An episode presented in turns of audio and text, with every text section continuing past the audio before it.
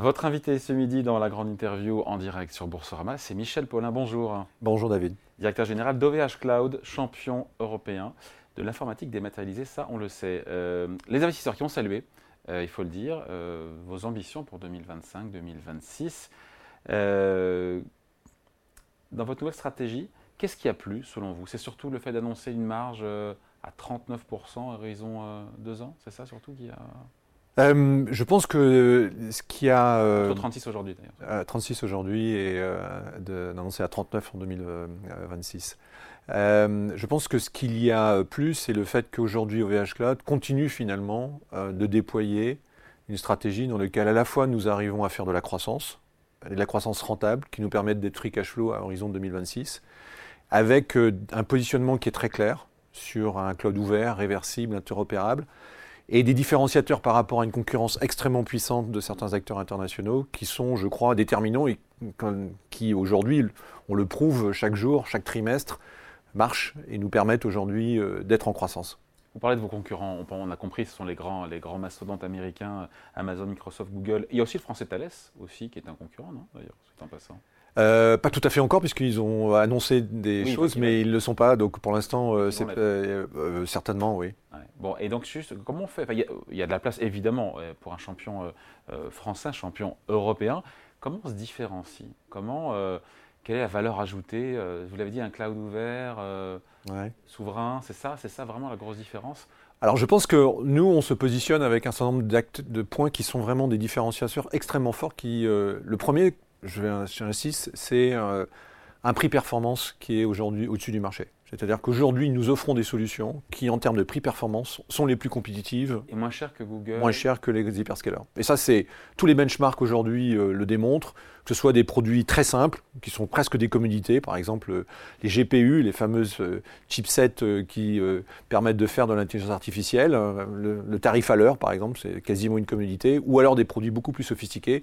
OVH Cloud aujourd'hui a un positionnement d'être extrêmement compétitif en termes de prix. comment on fait? Pardon, on vous croit sur parole, mais on se dit comment c'est possible qu'un acteur qui est beaucoup plus petit, qui est européen, réussisse à avoir des prix moins chers pour le même service que les grands Amazon, Microsoft et, Google hein Alors, il y a plein de raisons, je ne vais pas rentrer dans toutes les raisons. Il y a une des raisons qui est aussi un des différenciateurs majeurs de OVH Cloud, c'est le fait qu'aujourd'hui, OVH Cloud est un acteur qui est industriel et qui est verticalement intégré. C'est-à-dire que nous concevons et nous construisons nos serveurs. Nous avons deux usines, ce qui permet de réduire euh, les marges des intermédiaires et qui nous permet d'avoir une, euh, une intensité capacité qui est aujourd'hui plus faible parce que nous arrivons à maîtriser la chaîne de valeur de bout en bout.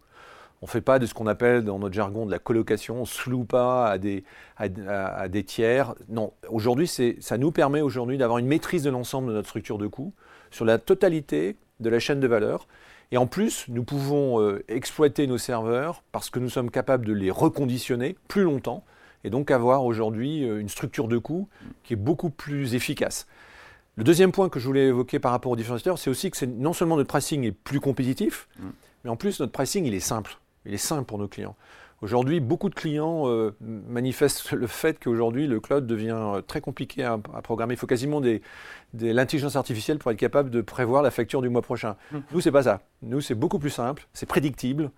Euh, il n'y a pas de coûts cachés, il n'y a pas tous ces mécanismes qui font qu'aujourd'hui, à la fin, vous ne savez pas combien vous allez payer. Et puis, un autre point qui est extrêmement important que vous avez évoqué. Le cloud souverain. Voilà, c'est tout ce qui est autour de la protection des données. Il y a des clients qui viennent vous voir aujourd'hui en disant nous on veut plus être chez les Américains parce que les, nos données finalement elles sont sur le sol américain, on veut euh, des, des, data centers qui sont présents en France ou en Europe. Bien sûr.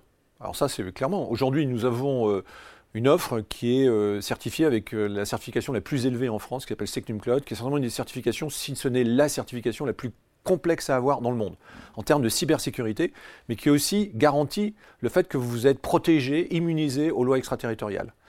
Eh bien, cette offre-là, aujourd'hui, c'est l'offre qui croît le plus vite en France. On a multiplié par 4 le chiffre d'affaires de cette offre en moins d'un an. Et le profil des clients Et euh, nous avons 80 clients.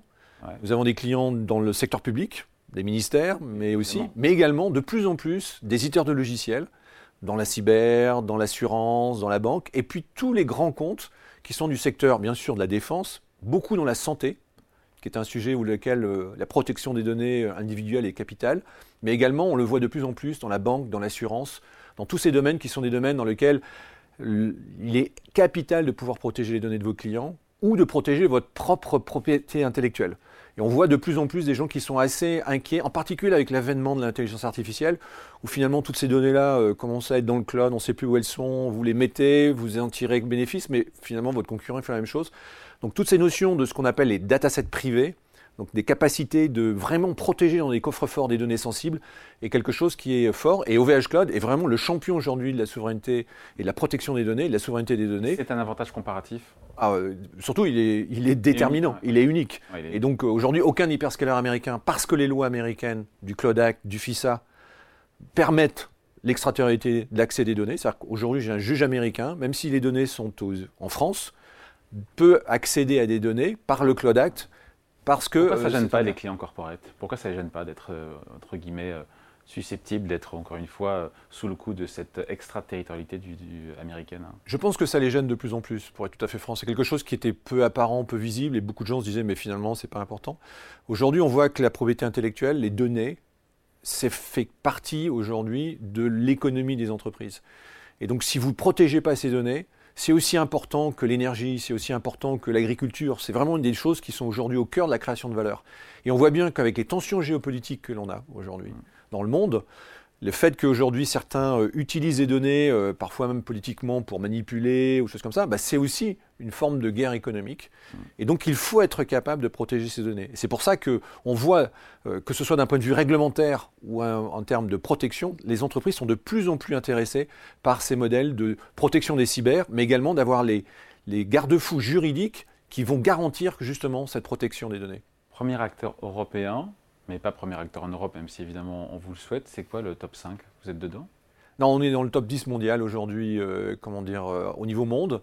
Et euh, effectivement, nous sommes le quatrième en Europe en termes de cloud. Donc on, peut rêver être premier en Europe ou... Nous, on ne se positionne pas comme ça. Nous, ce qu'on souhaite, c'est continuer à faire une croissance à long terme qui est profitable, 11 euh, à 13 par an dans les prochaines années. Voilà, ce que tout à fait. Et atteindre 39% euh, en 2026 euh, d'EBITDA et être free cash flow positif dès 2026 pour nous permettre de continuer à investir, innover. L'innovation, c'est au cœur de notre stratégie.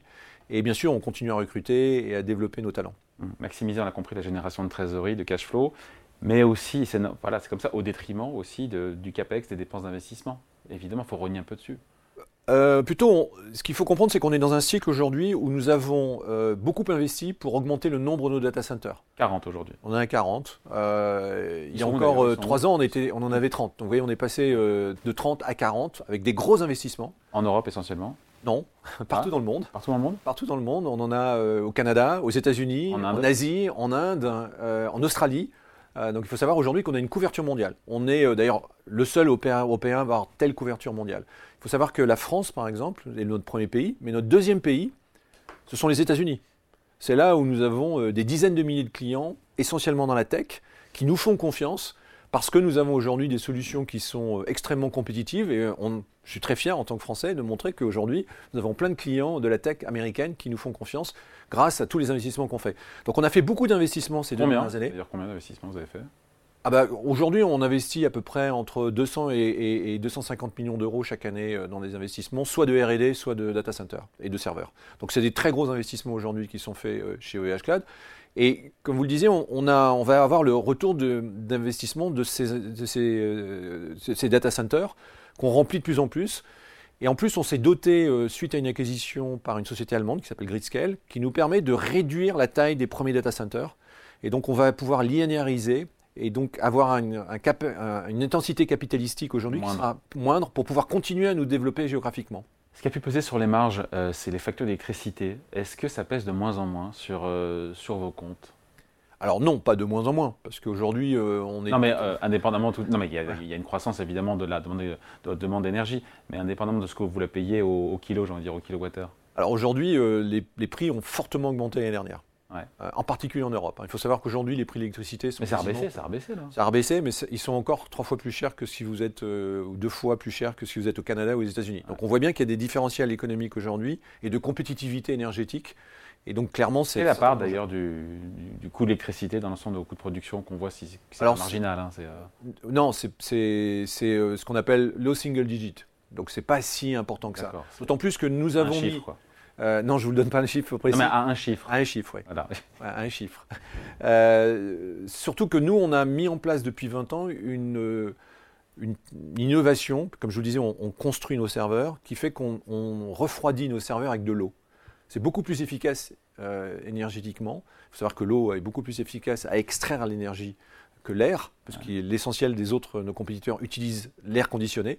Nous n'avons pas d'air conditionné dans notre data center, et ça nous permet d'avoir euh, de 30 à 50% d'économie comparé à nos euh, comparables. D'accord, et avec une, des émissions de CO2 qui sont beaucoup plus faibles. Moindres. Après, il y a la question de l'eau. Qu'est-ce que vous faites de l'eau après? Comment les recycler comment Alors, c'est très bien que vous apportiez ce sujet-là. Il faut savoir que comme c'est en circuit fermé, en fin de compte, on utilise entre 7 et 20 fois moins d'eau que nos compétiteurs. L'air conditionné utilise énormément d'eau. Bon. Euh, le cours de bourse, il faut en parler, on est sur Boursorama. 32% de hausse en 3 mois. Il y a de quoi le sourire. 18% euh, en une semaine.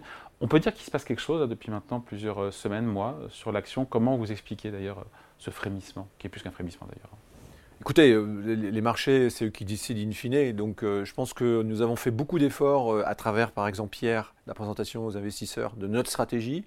Et je pense qu'ils ont été convaincus aujourd'hui à la fois de la confiance que nous avons sur ce marché, notre capacité de nous différencier, de continuer à croître, de le faire de manière profitable et d'avoir, euh, comme euh, nous le pensons euh, vraiment être capable, d'atteindre le free cash flow positif 2026 et donc d'avoir une nouvelle phase. Et comme l'a dit Octave, qui est le fondateur, hein, le président de la société, nous entrons dès 2026 dans une deuxième phase, une nouvelle phase de 5 ans, dans laquelle on va continuer à proposer avec un profil financier différent, qui sera peut-être un profil moins start-up, entre guillemets, mais un profil dans une entreprise qui sera capable, en plus, de générer du cash et d'être euh, capable de continuer à innover et à produire. Qu'est-ce que vous, Qu'est-ce que vous dites aux internautes qui nous regardent, qui sont investisseurs, qui sont peut-être actionnaires, qui ont suivi depuis le début, introduit à 19 euros en octobre 2021. Aujourd'hui, on est, on, est à, on est à 10 euros sur, le, sur la valeur. Euh, un, qu'est-ce qui vous a pénalisé en deux ans et demi? Est-ce que ça s'est fait refermer? Est-ce que quand, euh, je ne sais pas quand, mais vous avez pour objectif de retrouver au minimum le cours d'introduction. Et qu'est-ce que vous dites aux actionnaires qui vous ont suivi au début, ou même ceux qui ne sont pas encore actionnaires aujourd'hui, peut-être qui pourraient l'être? Bah, écoutez, d'abord, je les remercie d'être actionnaire. C'est toujours euh, avoir euh, un privilège que d'avoir des actionnaires de, qualité. On est très fiers, nous, d'avoir fait cette introduction en France.